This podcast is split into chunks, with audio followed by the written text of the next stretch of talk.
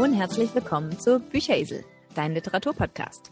Und an den Mikrofonen begrüßen euch heute wieder Angie und Ute. Und wir haben einen interessanten Preis heute mal wieder für euch rausgesucht, einen Literaturpreis natürlich, und zwar den Hugo Award.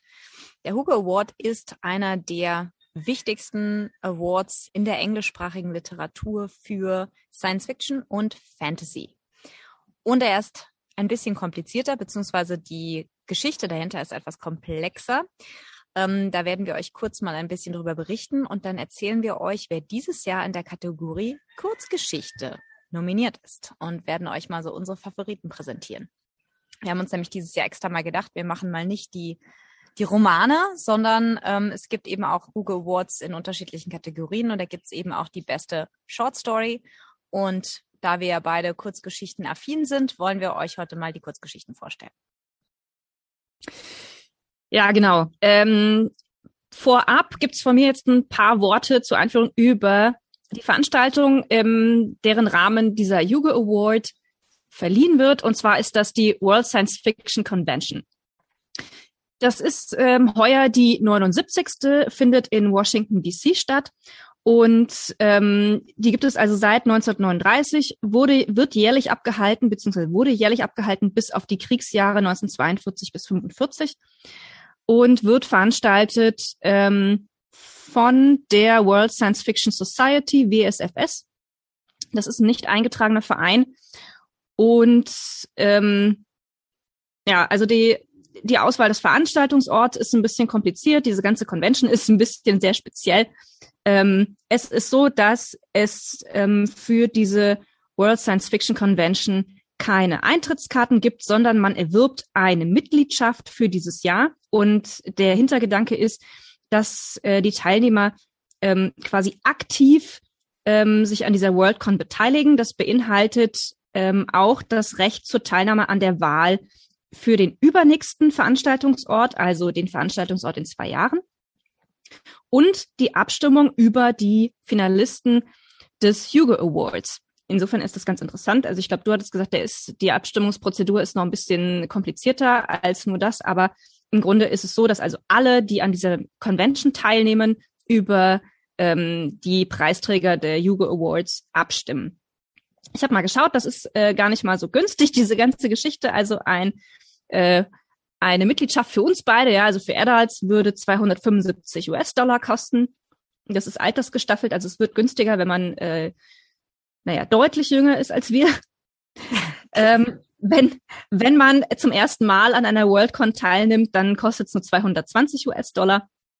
Und es gibt dann noch, noch andere Staffelungen, also Supporting Membership zum Beispiel, wenn man also nicht ähm, physisch teilnehmen kann, sondern nur an den Abstimmungen teilnehmen möchte, dann kostet es, glaube ich, 50 Dollar und äh, 90 Dollar, wenn man virtuell teilnehmen möchte. Da gibt es wohl ähm, auch heuer tatsächlich ähm, einen Teil der Convention, der virtuell veranstaltet wird. Ähm, es findet tatsächlich anscheinend äh, jetzt im Dezember in Washington physisch statt.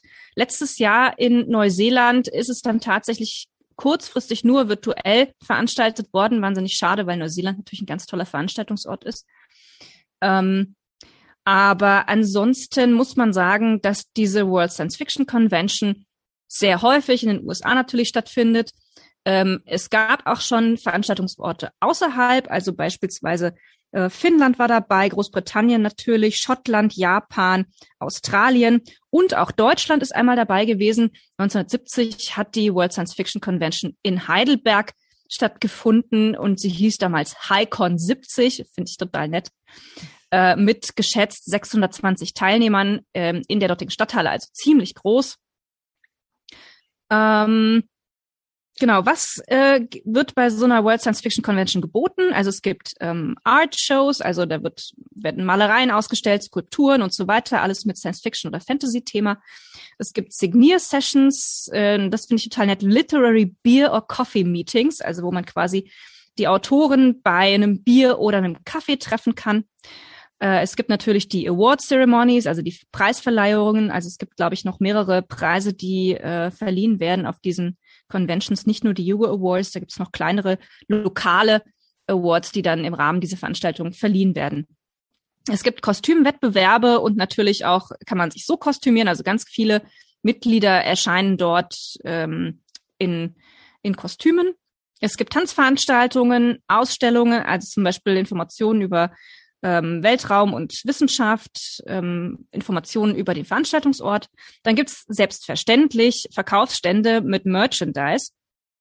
Ziemlich umfangreich. Es gibt äh, Musikperformances und Workshops, ein Filmfestival, es gibt ähm, Gaming-Hallen, also äh, Möglichkeiten, wo man Computerspiele, aber auch Brettspiele und so weiter ausprobieren kann. Es gibt Live-Theater-Performances und Podiumsdiskussionen und ich muss ganz ehrlich sagen, es juckt mich furchtbar in den Fingern. Ich will da auch mal hin. Es klingt wirklich ganz, ganz großartig. Es klingt wirklich super ähm, interessant. Ich bin dabei. Ja, ja, ist, glaube ich, leider aktuell echt nicht machbar, aber hm, mal gucken. Äh, in die USA sicher nicht, aber vielleicht findet es ja mal wieder in Europa statt oder vielleicht in Indien, wer weiß. ähm, ja, nächstes Jahr ist es, ist es tatsächlich wieder in den USA. Ach, okay, schade. Naja, ja. vielleicht dann übernächstes Jahr. Mal gucken. Ir irgendwann ja. schaffen wir das mal. Mich hat das jetzt auch, ich, muss ehrlich gesagt gestehen, also ich hatte vorher von den Hugo Awards ähm, kaum was gehört, äh, geschweige denn von dieser, von dieser ähm, World Science Fiction Convention. Äh, insofern finde ich das super interessant und in jedem Fall ein bisschen eine Horizonterweiterung auch für mich. Und Definitiv, ich bin, ja. ich bin durchaus auch ein bisschen angefixt, ja. ja, ähm, es gibt Guests of Honor, also Ehrengäste, die nach dem Beitrag ihres Lebenswerks äh, zur Science Fiction oder zur Fantasy ausgewählt werden. Also ähm, da steht dann significant contributions for at least 20 years. Also die müssen mindestens in den letzten 20 Jahren ähm, signifikante Beiträge geleistet haben. Und äh, jetzt muss ich kurz gucken, meine Notizen, was habe ich noch? Ach ja, genau. Der Veranstaltungsort, ähm, der für der quasi in, für in zwei Jahren gewählt wird, muss mindestens 500 Meilen, also etwa 800 Kilometer vom aktuellen Ort entfernt sein. Dadurch stellt man eben sicher, dass das äh, sich nicht auf so eine Region einnordet. Ja. Und äh, jede Worldcon wird von einem eigenen Komitee veranstaltet, das sich danach dann auch wieder auflöst außer in den USA, wo es dann lokal so ständige Komitees oder Gruppen gibt, die eben die Worldcon oder ähnliche Veranstaltungen, Conventions ähm, dort in der Region veranstalten. Das hat eine ziemlich ziemliche Tradition in den USA, dass solche Conventions veranstaltet werden. Es gibt auch eine World Fantasy Convention und so weiter. Die Organisation und Durchführung wird ausschließlich durch Freiwillige ähm, gestemmt. Also es gibt kein bezahltes Personal. Ähm, diese World Conventions kosten wohl einige Millionen Dollar in der Durchführung, also allein die äh, Anmietung der Veranstaltungsräume, ähm, Technik und so weiter. Äh, die Finanzierung wird hauptsächlich über diese Mitgliedschaften ähm, gestemmt. Aber es gibt natürlich auch Standgebühren für Aussteller, Werbung und etwa fünf Prozent, gibt Wikipedia an, äh, wird durch Sponsoring eingenommen. Wenn diese Worldcons finanzielle Überschüsse erwirtschaften, und das tun sie in der Regel in relativ geringem Umfang, dann werden ähm, diesen Freiwilligen, die dort helfen und die eben auch wie alle anderen diese Mitgliedsbeiträge entrichten müssen, ähm, denen werden dann diese Mitgliedsbeiträge voll oder teilweise zurückgezahlt. Äh, genau. Also so die Idee hinter dieser ganzen Geschichte finde ich eigentlich sehr schön, dass man eben keine Eintrittskarten, sondern Mitgliedschaften verkauft. Und ähm, es hat allerdings zur Folge, dass diese äh, World Science Fiction Society tatsächlich kein, eigen, ein, kein eingetragener Verein ist durch diese etwas seltsame Konstruktion. Ähm, ebenso wie die lokalen Komitees, wobei die wohl teilweise zumindest zeitweise ähm, einen legalen Status bekommen für den Zeitraum der Organisation dieser Veranstaltung. Hm, sehr sympathisch in jedem Fall, ja. Ja. Ja, ähm, der Hugo Award. Das ist so der, der Hauptaward, der, der, der Hauptpreis, der dann dort vergeben wird. Wobei, wie du schon gesagt hast, es gibt noch ein paar andere Preise, die vergeben werden. Und es ist ein sehr interessanter Preis. Es ist ein Leserpreis, wenn man so will. Da wird eben ähm, diese Awards werden durch die durch die Mitglieder eben äh, vergeben. Also die haben ein sehr kompliziertes, sehr komplexes Voting-System. Ähm, ich muss gestehen, ich habe mich damit jetzt ein bisschen beschäftigt und so 100 Prozent dahinter gestiegen bin ich immer noch nicht. Also super, super kompliziert. Ähm, den gibt's, den Award, also den Hugo Award gibt's seit 1953. Ähm, man müsste ihn eigentlich in Plural stellen, da er in verschiedenen Kategorien verliehen wird. Er ist benannt, also eigentlich heißt er Science Fiction Achievement Award. Ähm, er heißt aber tatsächlich, wird er immer nur als Hugo Award bezeichnet. Er ist benannt nach Hugo Gernsback, dem oder einem der Begründer des Begriffs Science Fiction und Mitbegründer des Genres.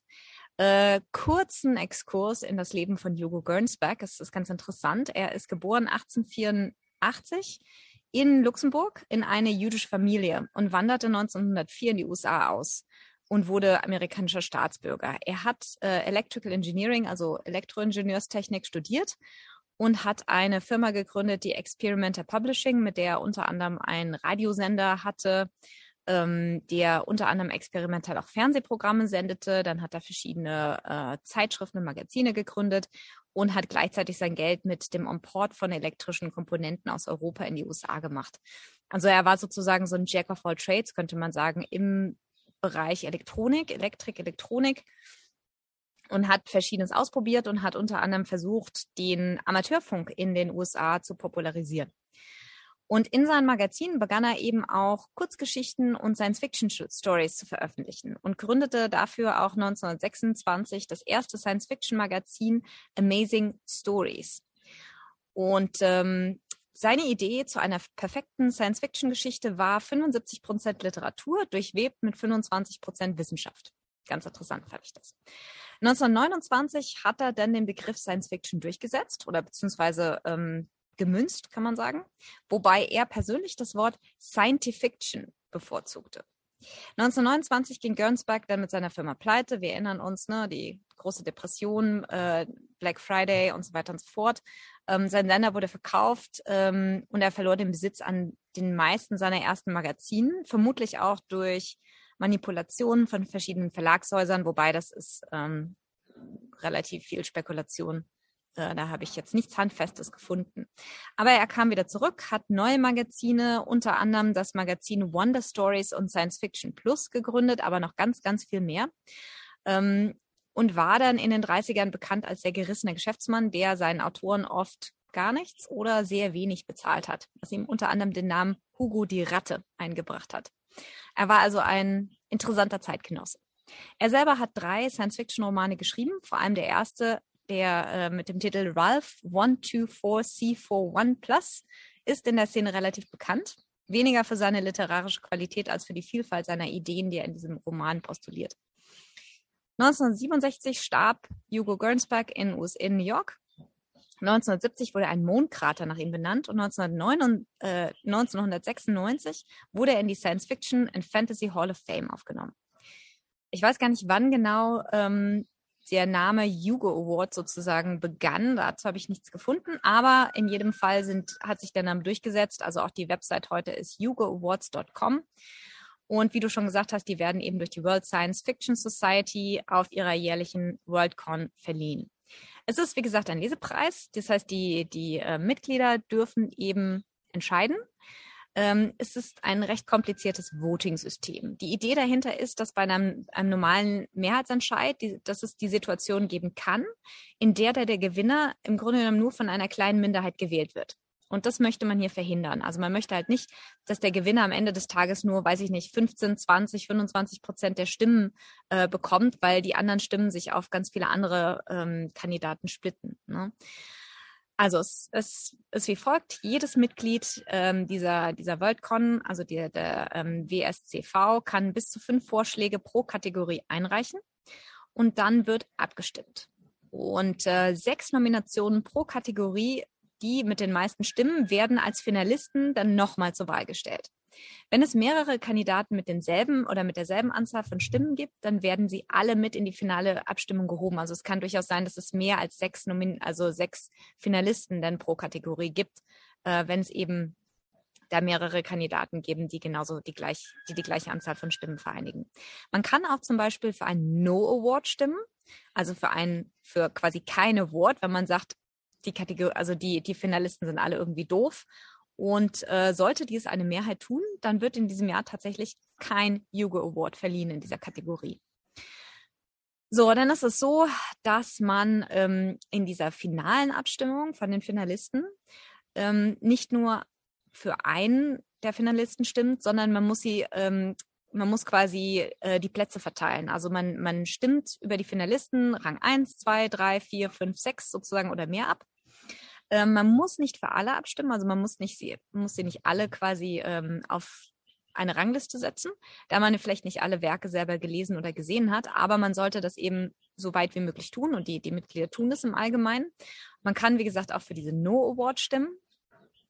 Und ähm, ja, und wenn, und dann guckt man eben, wenn, sobald diese Abstimmung eben zu ist, dann wird geschaut, ob einer der Finalisten mehr als 50 Prozent der Stimmen als First Choice bekommen hat. Also auf, dass mehr als 50 Prozent der, der Abstimmenden äh, ihn sozusagen als First Choice, als Rang 1 ihrer Hitlist sozusagen gewählt haben.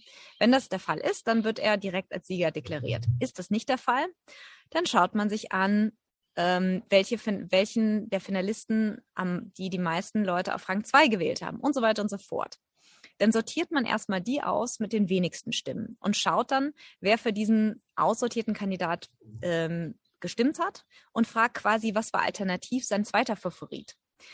Ähm, und so weiter und so fort. Das ist ein sehr kompliziertes System mit ganz vielen Auszählungen und das dauert mit Sicherheit ziemlich lang, als man das noch per Hand gemacht hat.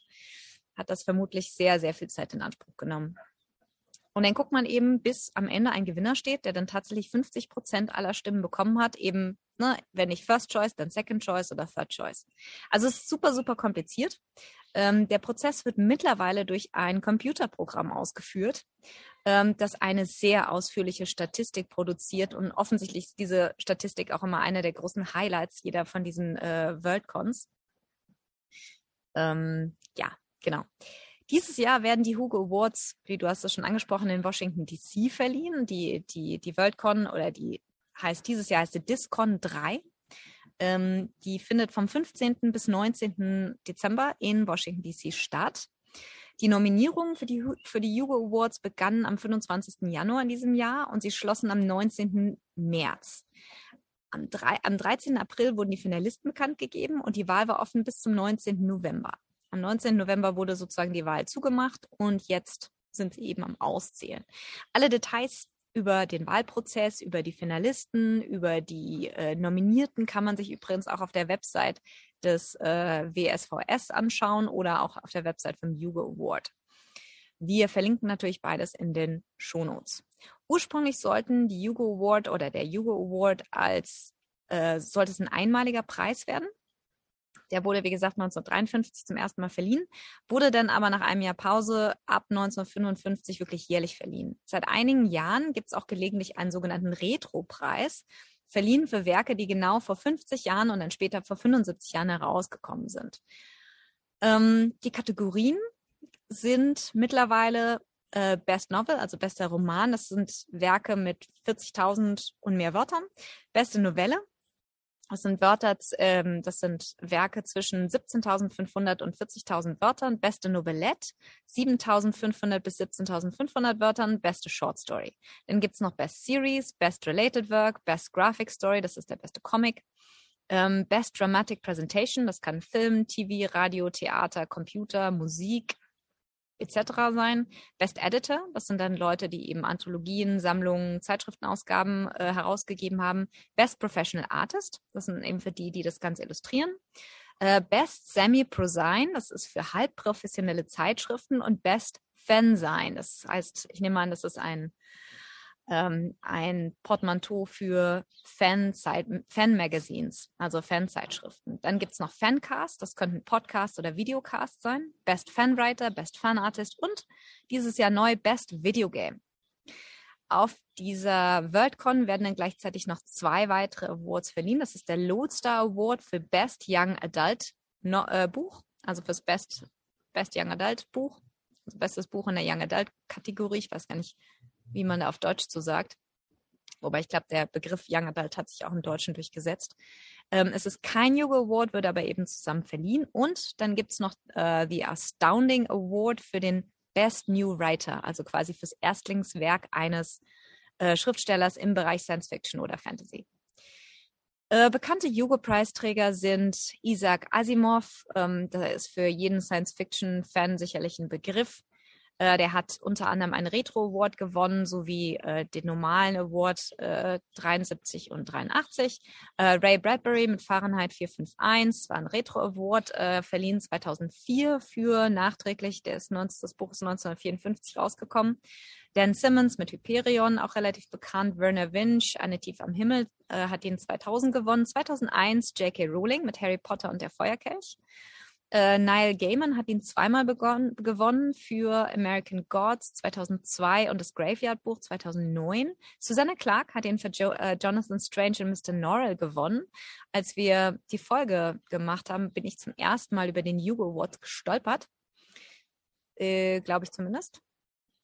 Und dann äh, Liu Qijing, ähm, die drei Sonnen hat ihn 2015 gewonnen. Da werden wir nochmal ausführlich auch in der nächsten Folge drüber sprechen, weil wir das vermutlich als nächstes Buch besprechen werden.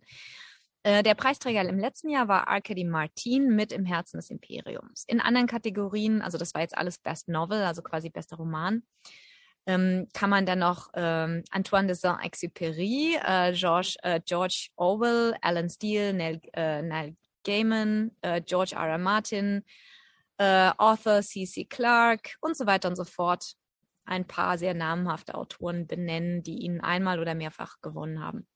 Genau, so viel zum Thema Hugo Awards. Also ein riesengroßes Ding, äh, kann man sagen, im Bereich Fantasy und Science Fiction, über den ich persönlich selber noch sehr, sehr wenig wusste. Ich hoffe, ich nehme an, es geht vielen unseren Hörern auch so und vielleicht können wir dazu beitragen, dass, dass der Hugo Award jetzt ein Begriff bei mehr Menschen auch im deutschsprachigen Raum ist. Jetzt muss ich mal ganz kurz fragen, ist der irgendwie mit einem Preisgeld dotiert oder ist das ein rein ideeller Preis? Ja, das ist eine sehr gute Frage. Ich habe dazu tatsächlich sehr wenig gefunden. Ich nehme an, das ist tatsächlich ein ideeller Preis. Ah, weil okay. es steht überhaupt nichts da zum Thema äh, Preisgeld. Also ich glaube, es ist tatsächlich wirklich nur ein, eine Auszeichnung für die Schriftsteller. Hm, okay, okay. Naja, auf alle Fälle äh, im englischsprachigen Raum sehr bekannt und mit Sicherheit ein Push für die, für die Karriere. Äh, genau, ich würde jetzt direkt reinspringen ähm, in die erste Story. Also ich habe, äh, wir haben uns die Finalisten aufgeteilt, es waren sechs Stück. Und wir haben uns jeder drei Kurzgeschichten angeschaut. Man muss sagen, dass die alle, ich glaube, bei dir ist es wahrscheinlich auch so, alle online in voller Länge zu lesen sind. Ja. Und ähm, ganz, ganz, also meine drei, ganz tolle Auswahl. Ähm, ich fange mal mit dem ersten an. Äh, nennt sich The Mermaid Astronaut, also der ähm, die Meerjungfrauen-Astronautin, übersetzt, könnte man sagen. Klingt komisch. Äh, von Jon Lee. Ähm, ist erschienen in Beneath Ceaseless Skies im Februar 2020. Und äh, da geht es um eine Meerjungfrau, die das Universum und die Sterne sehen will und ihre Flossen ähm, bei einem Handel mit einer Unter Unterwasserhexe, also einer Unterseehexe oder Tiefseehexe, äh, gegen Beine austauscht, um auf einem Sternenschiff mitzufliegen und das Universum zu, er zu erkunden. Äh, ist ganz, ganz toll geschrieben. Ähm, der erste Satz hat, fand ich schon wunderschön. On a wide and wandering world, in a wide and wandering galaxy, there lived a mermaid. Ich fand es irgendwie märchenhaft und äh, in diesem Stil ist die, ist die Geschichte auch geschrieben. Ähm, also in einer weiten und wundersamen Welt, in einem weiten und wunder, in einer weiten und wundersamen Galaxie, da lebte eine Meerjungfrau. Also es ist ähm, sprachlich wunderschön, hat mir sehr, sehr, sehr, sehr gut gefallen. Äh, Yoon Ha Lee ist ein koreanisch-amerikanischer Autor, 1979 geboren, hat Mathematik an der Cornell University und Mathematikpädagogik in Stanford äh, studiert hat dann als Analyst in einem Beratungsunternehmen gearbeitet, als Webdesigner und hat äh, Mathematik unterrichtet. Ähm, Lee ist trans und lebt mit seinem Ehemann und seiner Tochter in Louisiana, was man nicht so alles erfährt, wenn man Wikipedia aufschlägt. Ähm, er ist in der Szene durchaus kein Unbekannter. Also ähm, er hat eine Military Science Fiction Trilogie geschrieben, Machineries of Empire nennt sich die. Ähm, der erste Teil, Nine Fox Gambit, hat den Locus Award als bester Debütroman gewonnen. Ähm, der hat überhaupt eine, äh, diverse Science-Fiction-Preise gewonnen oder beziehungsweise war nominiert äh, und hat also laut Wikipedia bis 2018 über 60 Kurzgeschichten veröffentlicht in einschlägigen Magazinen. Äh, also der ist da sehr, sehr rege. Und äh, ich finde es immer wieder ganz erstaunlich, wenn ich mal so durchgucke, was es alles für für ähm, Literaturpreise für Fantasy und Science Fiction in Amerika gibt. Das ist also ganz erstaunlich. Und er hat da eine ganze Reihe äh, gewonnen oder war nominiert. Ganz interessante, interessanter Autor und eine ganz tolle Geschichte. Hm, interessant. Klingt in jedem Fall super, super spannend.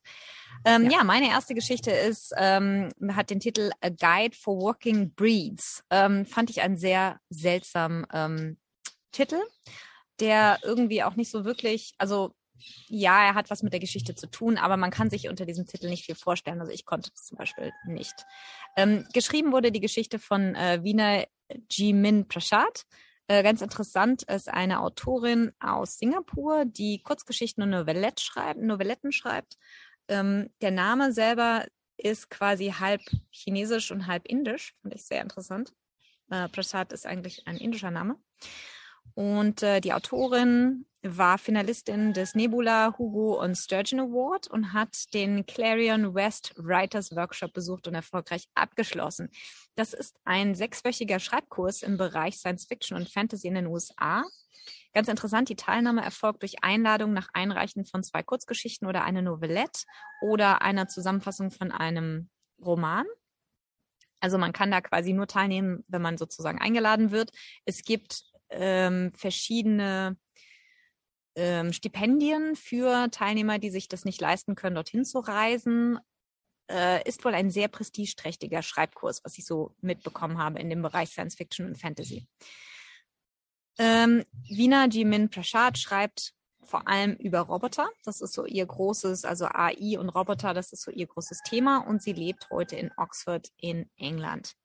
Die Geschichte selber handelt von zwei Robotern. Also es ist eigentlich keine Geschichte, sondern ein Dialog ähm, zwischen zwei Robotern. Einem Mentor-Roboter und einem Mentee-Roboter.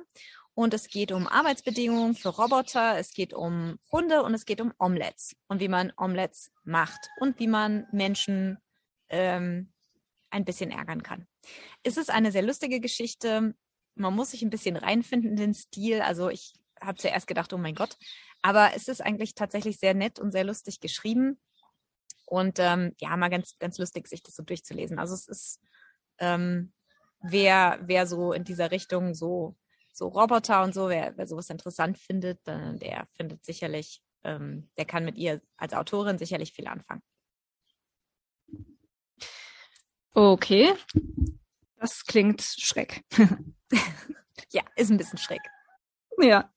Okay. Ähm, es wird auch nicht viel weniger schräg. Äh, die nächste Geschichte, die ich äh, mir angeschaut habe, heißt Metal Like Blood in the Dark. Ähm, also Metall wie Blut im Dunkeln. Der Titel ist schon ein bisschen komisch. Ähm, also folgendes, folgende Story. Auf einem einsamen, kargen Planeten erschafft ein Mann zwei Maschinen, die er mit Intelligenz ausstattet und Brother und Sister nennt, also Bruder und Schwester. Äh, er gibt ihnen also die Freiheit zu sein, was sie sein wollen, und die beiden bauen sich dann selbst um und optimieren sich also so lange, bis sie zufrieden mit sich sind. Und äh, also Brother sagt eben, er ähm, was er am meisten liebt, ist das Fliegen. Also baut er sich eben zwei Flügel und äh, optimiert eben sein Gehäuse so weit, dass er, dass es fürs Fliegen optimal ist. Und äh, Sister ähm, findet eben raus, dass sie am liebsten im Boden gräbt und äh, optimiert sich eben mit so mit mit ähm, Bohraufsätzen und Schaufeln und so weiter. Ähm, eines Tages, als der Mann dann schon recht alt ist, wird er krank und er setzt also einen Notruf ab, damit jemand ihn für ein, also für eine Therapie ähm, holen kommt. Also der scheint da mit seinen zwei Maschinen alleine auf diesem, auf diesem ziemlich kargen und devastierten Planeten zu sein. Und ähm, er hat also diese Maschinen zwar ohne einen Sinn für das Böse erschaffen, aber er weiß eben, dass sie in den falschen Händen zu tödlichen Werkzeugen werden können. Und deshalb ähm, schickt er sie zu einem Asteroidengürtel, bevor die Raumschiffe eben kommen, um ihn zu holen, damit eben seine Mitmenschen diese Maschinen nicht entdecken. In diesem Asteroidengürtel treffen Brother und Sister dann auf eine andere Maschine, die nennt sich Third Drone. Und äh, Third Drone nimmt die beiden also gefangen und ähm, versklavt die zwei quasi.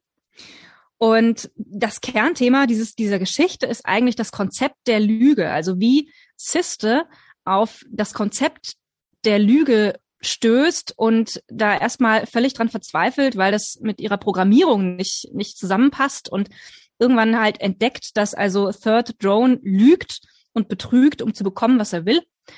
Und äh, das ist also ein ganz, ganz interessanter Prozess.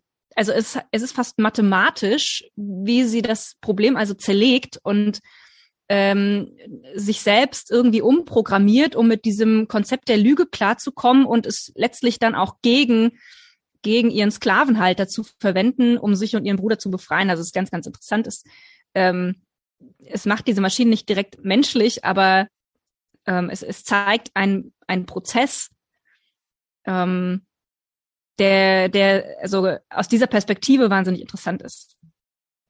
Ähm, Autor ist äh, T. Kingfisher. Das ist ein Pseudonym von Ursula Vernon. Das ist eine amerikanische Schriftstellerin, 1977 geboren. Also Schriftstellerin und Illustratorin. Die hat vor allem Kinderbücher geschrieben bzw. illustriert, aber auch Graphic Novels und Fantasy-Bücher. Die ist mehrfach ausgezeichnet, unter anderem mit dem Hugo Award, dem Nebula Award und so weiter. Also wenn man äh, Ursula Vernon mal äh, googelt, dann findet man heraus, dass es also ewig viele von diesen Awards gibt im Bereich Fantasy und Science Fiction in Amerika. Und äh, genau, Metal Like Blood in the Dark hat den Washington Science Fiction Association Small Press Award gewonnen, ist also bereits ausgezeichnet. Und äh, ja, dürfte sicher einer der Favoriten sein, denke ich. Hm. Okay. Ach ja, erschienen im Uncanny Magazine übrigens, Issue 36. Ah, okay. Ja, äh, meine erste Geschichte ist bei Tor.com erschienen übrigens. Auch noch ein kleiner hm. Nachtrag hier. Ja, meine zweite Geschichte ähm, heißt Badass Moms in the Zombie Apocalypse. Also übersetzt sozusagen, ähm, oh Gott, kann man das übersetzen? Ich weiß es. Ich weiß es nicht man es übersetzen kann. Badass Moms, also quasi ähm, Arschlochmütter? Na, Badass ist eigentlich nichts Negatives. Es ist so eine. Wirklich? Ja, so ein Badass ist eigentlich jemand, der sich durchsetzt, weißt du, der, ähm, der, also okay. jemand, ein Badass ist jemand, der, der sich durchsetzen kann und der ähm, Eier in der Hose hat, sozusagen. Ähm, ja, jetzt soll das jeder selber für sich übersetzen. Zombie-Apokalypse ist, denke ich, jedem ein Begriff. Ähm, das ist eine Geschichte von Ray Carson, ist im Uncanny Magazine äh, erschienen. Also das Uncanny Magazine, du hast es, seine Geschichte ist da ja auch erschienen, ist eines der bekannten äh, Science-Fiction-Story-Magazine. Ähm, da werden offensichtlich sehr viele Kurzgeschichten veröffentlicht. Ray Carson ist eine amerikanische Fantasy-Schriftstellerin, die ist 1973 in Kalifornien geboren, lebt heute in Arizona. Sie schreibt vor allem Bücher für Jugendliche hatte schon als kleines Mädchen den Traum, Schriftstellerin zu werden, ähm, hat nach der Schule Sozialwissenschaften studiert und schlug sich durch verschiedene Jobs, hat dann 2004 sich entschieden, ähm, endgültig sich der Schreiberei zu, äh, zuzuwenden und hat äh, sich bei einem Online-Writing-Workshop eingeschrieben und hat dort ihre Berufung gefunden und ihren zukünftigen Ehemann getroffen. Also sozusagen zwei Fliegen mit einer Klappe. Und nach einigen Versuchen fand sie schließlich einen Verlag für ihr erstes Buch, A Girl of Fire and Thorns, heiratete und zog zu ihrem Mann, einem Science-Fiction-Autor, nach Ohio. Heute hat sie mehr als zehn Bücher veröffentlicht, zwei Kurzgeschichten, unter anderem eben Badass Moms in the Zombie Apocalypse.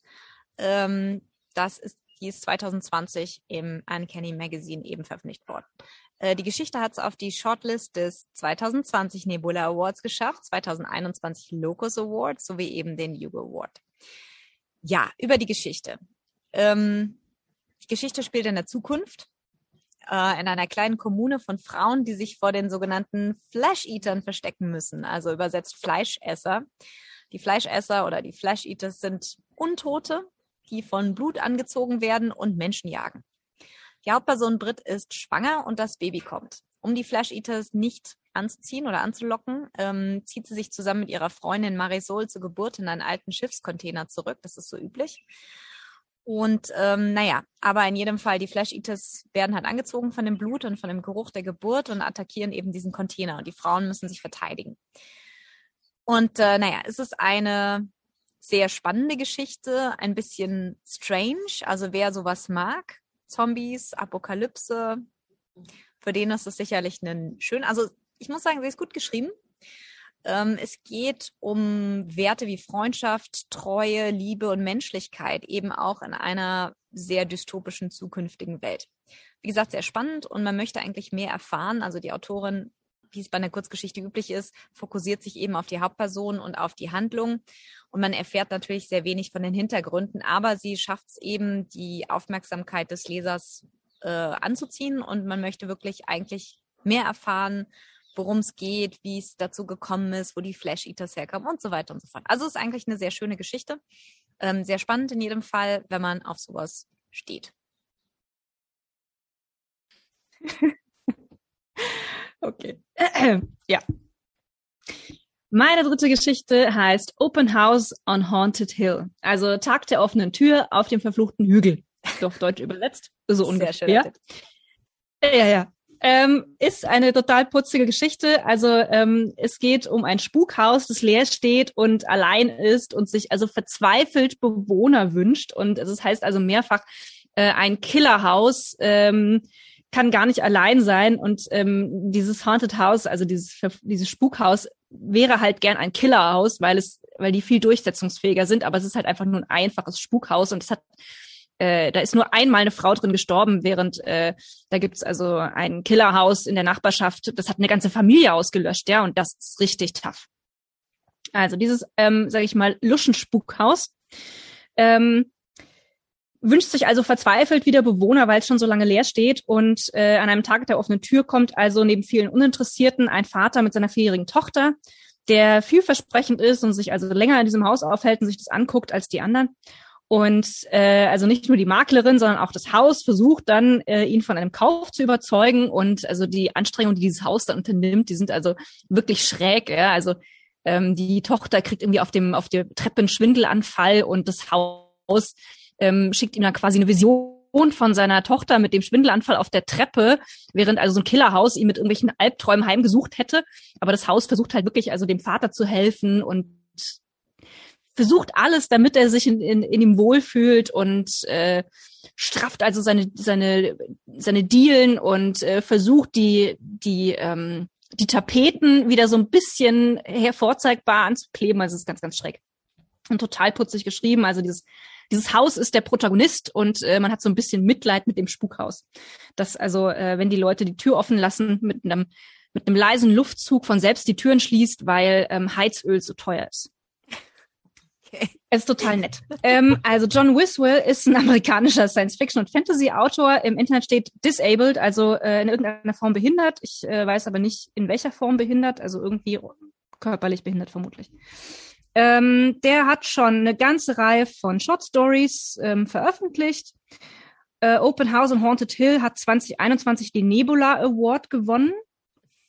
Äh, der Nebula Award ist quasi das Emmy-Äquivalent äh, der Science Fiction Fantasy Writers of America, also ein ziemlich äh, bekannter und bedeutender Preis. Äh, es ist shortlisted oder war shortlisted für den Locus Award für Best Short Story und den World Fantasy Award für Best Short Story. Ähm, John Wiswell hat da ähm, um diese Geschichte eine ganz nette Anekdote erzählt. Der hat nämlich 2018 ähm, auf der World Fantasy Convention äh, beim Dinner mit Autorenkollegen gesessen und äh, die haben sich also über Horror und so weiter unterhalten und ähm, er hat also gesagt, er, er liest Horror, er beschäftigt sich den ganzen Tag mit Horror, aber er schreibt nicht Horror. Und äh, dann hat er den Leuten also ein Beispiel gegeben. Also äh, bei ihm wäre die Geschichte über ein Spukhaus quasi nicht so eine traditionelle Horrorgeschichte eben, sondern ähm, ein, eine Geschichte, wie dieses Haus also also eigentlich nicht mehr allein sein will und äh, unbedingt jemanden finden will, der in ihm wohnt, ja. Und dann hat also einer der ähm, der Autoren über die über den Tisch gegriffen, hat seine Hand gepackt und hat gesagt, bitte schreib diese Geschichte.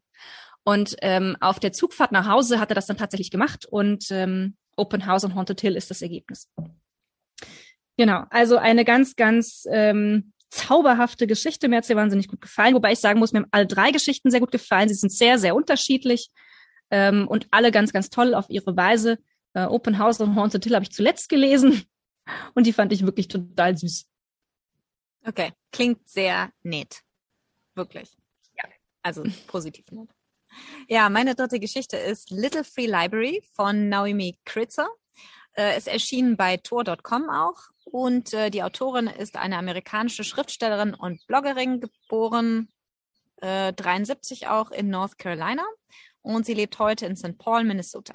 Ihre Schulzeit hat sie in den USA und in England verbracht und sie hat auch kurze Zeit in Nepal gelebt. Seit 1999 veröffentlicht sie Kurzgeschichten und Romane, unter anderem zwei Trilogien für den Verlag Bantam Books. Äh, 2015 gewann sie mit ihrer Kurzgeschichte Cat Pictures Please den Locus Award und den Hugo Award und war nominiert für den Nebula Award. Also wir sehen, ähm, das ist eine äh, sehr eng gestrickte Community, gerade in den USA oder gerade im englischsprachigen Bereich.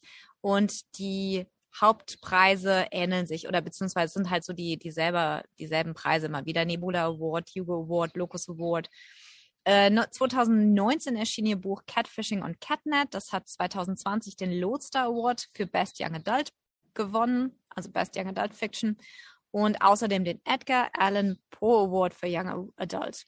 Sie bloggt über Politik in Minneapolis und St. Paul's. Finde ich super interessant, weil sie schreibt Fantasy und Science Fiction und bloggt über Politik. Interessante Kombination. Aber ihr Blog ist wohl recht erfolgreich. Sie schreibt über verschiedene Wahlen und die Kandidaten, die eben zu Wahlen dort antreten. Ähm, die Geschichte uh, Little Free Library war mein persönlicher Favorit. Ähm, ist eine ganz süße Geschichte. Die Geschichte spielt in der reellen Welt in St. Paul in den USA. In den USA. Äh, die Hauptperson ist Megan und sie stellt vor ihrem Buch einen Bücherkasten auf, eine Little Free Library. Und diesen Bücherkasten, den bemalt sie halt liebevoll und bestückt ihn mit ausgesuchten und ausgewählten Büchern. Und nachdem sie den aufgestellt hat, zwei Tage später ist er komplett ausgeräubert. Und dann legt sie eine Nachricht hinein und bittet den Menschen, der dies getan hat, immer nur ein oder zwei Bücher bitte rauszunehmen und auch mal ein Buch wieder reinzulegen, damit andere Menschen eben auch davon profitieren können und bestückt ihn wieder neu. Und es werden dann tatsächlich auch nur noch einzelne Bücher herausgenommen. Ähm, und für jedes Buch, was verschwindet, legt der mysteriöse Leser ein kleines Geschenk hinein. Das sind ganz kleine Geschenke, also mal ein selbstgemaltes Bild, mal einen schönen Stein, ähm, sehr seltsame, fast schon mysteriöse kleine Dinge, ein, ein, ein Blatt. Und äh, Stück um Stück entwickelt sich eine Korrespondenz zwischen Megan und dem Leser oder der Person, die eben diese Bücher äh, rausnimmt. Und zwar legt dieser nämlich einmal eine Notiz hinein und bittet sie, da hat sie den ersten Teil von Herr der Ringe reingestellt und dann bittet der Leser sie, es hat ihm so gut gefallen, sie, sie möchte doch bitte den zweiten Teil hineinstellen. Und so entwickelt sich, wie gesagt, diese Korrespondenz. Es kommen immer mehr Geschenke, die immer seltsamer werden. Und es wird ziemlich schnell klar, dass diese Person äh, nicht von dieser Welt ist, sagen wir es mal so. Es ist eine ganz wundervolle Geschichte, die wirklich Lust auf mehr macht. Und ähm, also ich finde, ich finde die wirklich sehr, sehr fantasievoll und sie ist, hat defin definitiv ein offenes Ende. Wer weiß, vielleicht kommt da dann irgendwann noch mehr in diese in diese Richtung. Und ich persönlich finde ja so Bücherkästen sowieso ganz toll. Oder so kleine Büchertelefonzellen, die gibt's ja auch bei uns in Deutschland. Und als wir auf Teneriffa waren, gab es eben überall diese Bücherkästen, wo die Leute eben Bücher ähm, reingestellt haben, die sie selber gelesen haben und Bücher, die sie lesen möchten, wieder hinausgenommen haben. Und äh, insofern bin ich persönlich, mag ich diese Bücherkästen sowieso. Und ähm, ja, ich kann diese Geschichte wirklich nur jedem empfehlen, der eben gerne liest und der so ein bisschen, das ist mehr so eine Fantasy-Geschichte, keine Science-Fiction-Geschichte. Und wir verlinken natürlich auch alle Geschichten in unseren Shownotes, also den Link, wo diese Geschichten erschienen sind, dass eben auch alle unsere Hörer, ähm, wenn wir jetzt ein bisschen Lust auf Kurzgeschichten gemacht haben, ihr könnt sie ja quasi alle finden und selber lesen. Und ich würde sagen, also definitiv, sie sind alle lesenswert. Ich muss auch sagen, ich fand meine drei Geschichten auch sehr nett. Ähm, die erste war ein bisschen strange, aber auch eigentlich ganz lustig. Die zweite, ja, wenn man auf Zombies steht, eigentlich auch ganz nett. Und äh, die dritte definitiv mein Favorit. Ähm, eine ganz süße, fantasievolle Geschichte. Ja, bei meinen drei könnte ich mich, glaube ich, gar nicht so entscheiden. Ich fand die irgendwie alle drei cool. Also ganz, ganz schwierig, weil so wahnsinnig unterschiedlich. Wann wird der noch gleich verliehen? An welchem Tag? Ähm, der wird verliehen, also die World, ähm, die WorldCon findet am, oder beziehungsweise die Discon 3 heißt sie ja dieses Jahr, findet zwischen dem 15. und dem 19. Dezember statt und da wird dann irgendwann werden diese ganzen Awards verliehen. Keine Ahnung wann genau, aber wir halten euch definitiv auf dem Laufenden, sobald wir was hören. Hm, ja, genau, definitiv. Ja, ähm, ein Punkt, den ich ja so ein bisschen schade finde, ist, ähm, also Kurzgeschichten sind super spannend und wir haben ja jetzt also wirklich schöne Beispiele dafür gesehen, dass man äh, auch in diesem Kurzgeschichtenformat ganz tolle Geschichten erzählen kann, äh, dass die also auch in dieses kurze Format gut passen. Ähm, ich finde es ein bisschen schade, dass wohl nicht damit zu rechnen ist, dass die auf Deutsch erscheinen werden. Also dass die erscheinen in solchen äh, einschlägigen amerikanischen Zeitschriften, aber ich bezweifle sehr, dass die den Sprung in die deutsche Übersetzung schaffen. Oder hast du irgendwie mal einen Hinweis gefunden für vergangene Hugo Awards, dass da was übersetzt worden ist aus dem Bereich Short Story? Nein, denke ich nicht. Also das mhm. ist ja das, wir haben es ja in unserer Folge über Kurzgeschichten schon mal angesprochen. Short Stories in der englischsprachigen Literatur ist ein großes Feature. Also die werden gelesen, dafür bekommt man Geld. Also viele können mit Short Stories durchaus ähm, vielleicht nicht davon leben, aber für viele ist, sind die Short Stories das Sprungbrett zu einer Karriere als Autor und Schriftsteller. Und viele können durchaus Geld verdienen mit ihren Short Stories. Und das ist im deutschsprachigen Bereich halt leider gar nicht so. Also die, das Format der Kurzgeschichte ist bei uns halt leider so ein absolutes Nischenprodukt. Es gibt Anthologien, ja, aber die meisten Schriftsteller, für die ist das rein, ja, ich weiß nicht. Ich würde noch nicht mal sagen Nebenerwerb. Ich glaube, viel Geld kriegst du nicht, wenn, wenn deine Short, Short Story oder deine Kurzgeschichte in so einer Anthologie erscheint. Äh, es sei denn, du bist wirklich, du heißt Stephen King oder hast so einen großen Namen schon. Das ist leider bei uns im deutschsprachigen Bereich einfach ein Stiefkind. Hm, ja. Ja, ich weiß ja nicht, ob wir das dürfen, aber die Frage wäre ja, wenn ähm, der Gewinner feststeht, ob wir hier eine deutsche Übersetzung einsprechen dürften keine Ahnung. Das ist eine Frage, hä? Ja, eine gute Frage. Keine Ahnung. Wir müssten hm. wahrscheinlich mal den Autor kontaktieren, ne? Stimmt. Okay, also das ist jetzt hier gerade so eine Spontanidee, liebe Leute. Ähm, wir gucken uns das an und äh, übersetzen. Ja, überlegen uns. Genau, wir überlegen uns, ob wir den Autor dann kontaktieren und um die Erlaubnis bitten, das Ding auf Deutsch eben hier im Podcast einsprechen zu dürfen. Ja, das, das wäre doch mal was. Ja, warum nicht? Gute Idee. Ja. Und äh, das ist das Schöne. Die Autoren haben ja alle wirklich Webseiten und ähm, hm. man kann sie wirklich kontaktieren. Das werden wir wirklich mal. Ja, gute Idee, machen wir. Ähm, ja. Irgendwann, äh, vielleicht so um Weihnachten rum, mal gucken, je nachdem, wie schnell die Leute, wie lange die Leute brauchen, um uns zu antworten. Äh, da haben wir ja auch ein bisschen Zeit, so vielleicht zwischen den Jahren und können das dann mal machen. Da gibt es eine Gemeinschaftsproduktion genau. im Übersetzungsbereich zwischen uns beiden. Ja, genau. Schauen wir mal. Ah, das ist, das, das wird doch, das wird ein interessantes Projekt. Okay. Gut, damit ähm, würde ich sagen, wir sind am Ende für heute mit dieser Folge. Wir halten euch auf dem Laufenden und gucken mal, ob wir dieses Projekt, dieses kleine Spontanprojekt da auf die Beine kriegen. Ähm, hast du noch was Dringendes, was du loswerden möchtest? Nee, eigentlich nicht. Wie immer werden okay. wir das Resultat ähm, verlinken und bekannt geben, sobald äh, diese Awards verliehen sind, gerade im Bereich natürlich Short Story, wo wir euch ja die, die Geschichten, die, Nomini äh, die Finalisten vorgestellt haben. Äh, in unserer Facebook-Gruppe ähm, Bücheresel, dein Literaturpodcast. Wer da noch nicht drin ist, dem können wir das wirklich nur ans Herz legen, weil, wie gesagt, da verlinken wir öfter mal so so ähm, ja die das die Resultate dieser Buchpreise, die wir hier besprechen, weil meistens besprechen wir sie ja bevor der Buchpreis verliehen ist, weil sonst wäre es ja nicht interessant. Und äh, dort könnt ihr sozusagen dann das Ergebnis sehen. Und ähm, ja, ab und zu stellen wir da mal Neuigkeiten und lustige Sachen rein. Also, wie gesagt, bei Facebook ist es die Gruppe Bücheresel, dein Literaturpodcast. Genau. Ja, dann wünschen wir euch einen schönen Tag, einen schönen Morgen, einen schönen Abend, wann auch immer ihr uns hört. Liebe Grüße aus Bayern. Und liebe Grüße von mir aus Indien und hoffentlich wieder bis in zwei Wochen. Ciao, ciao. Ciao.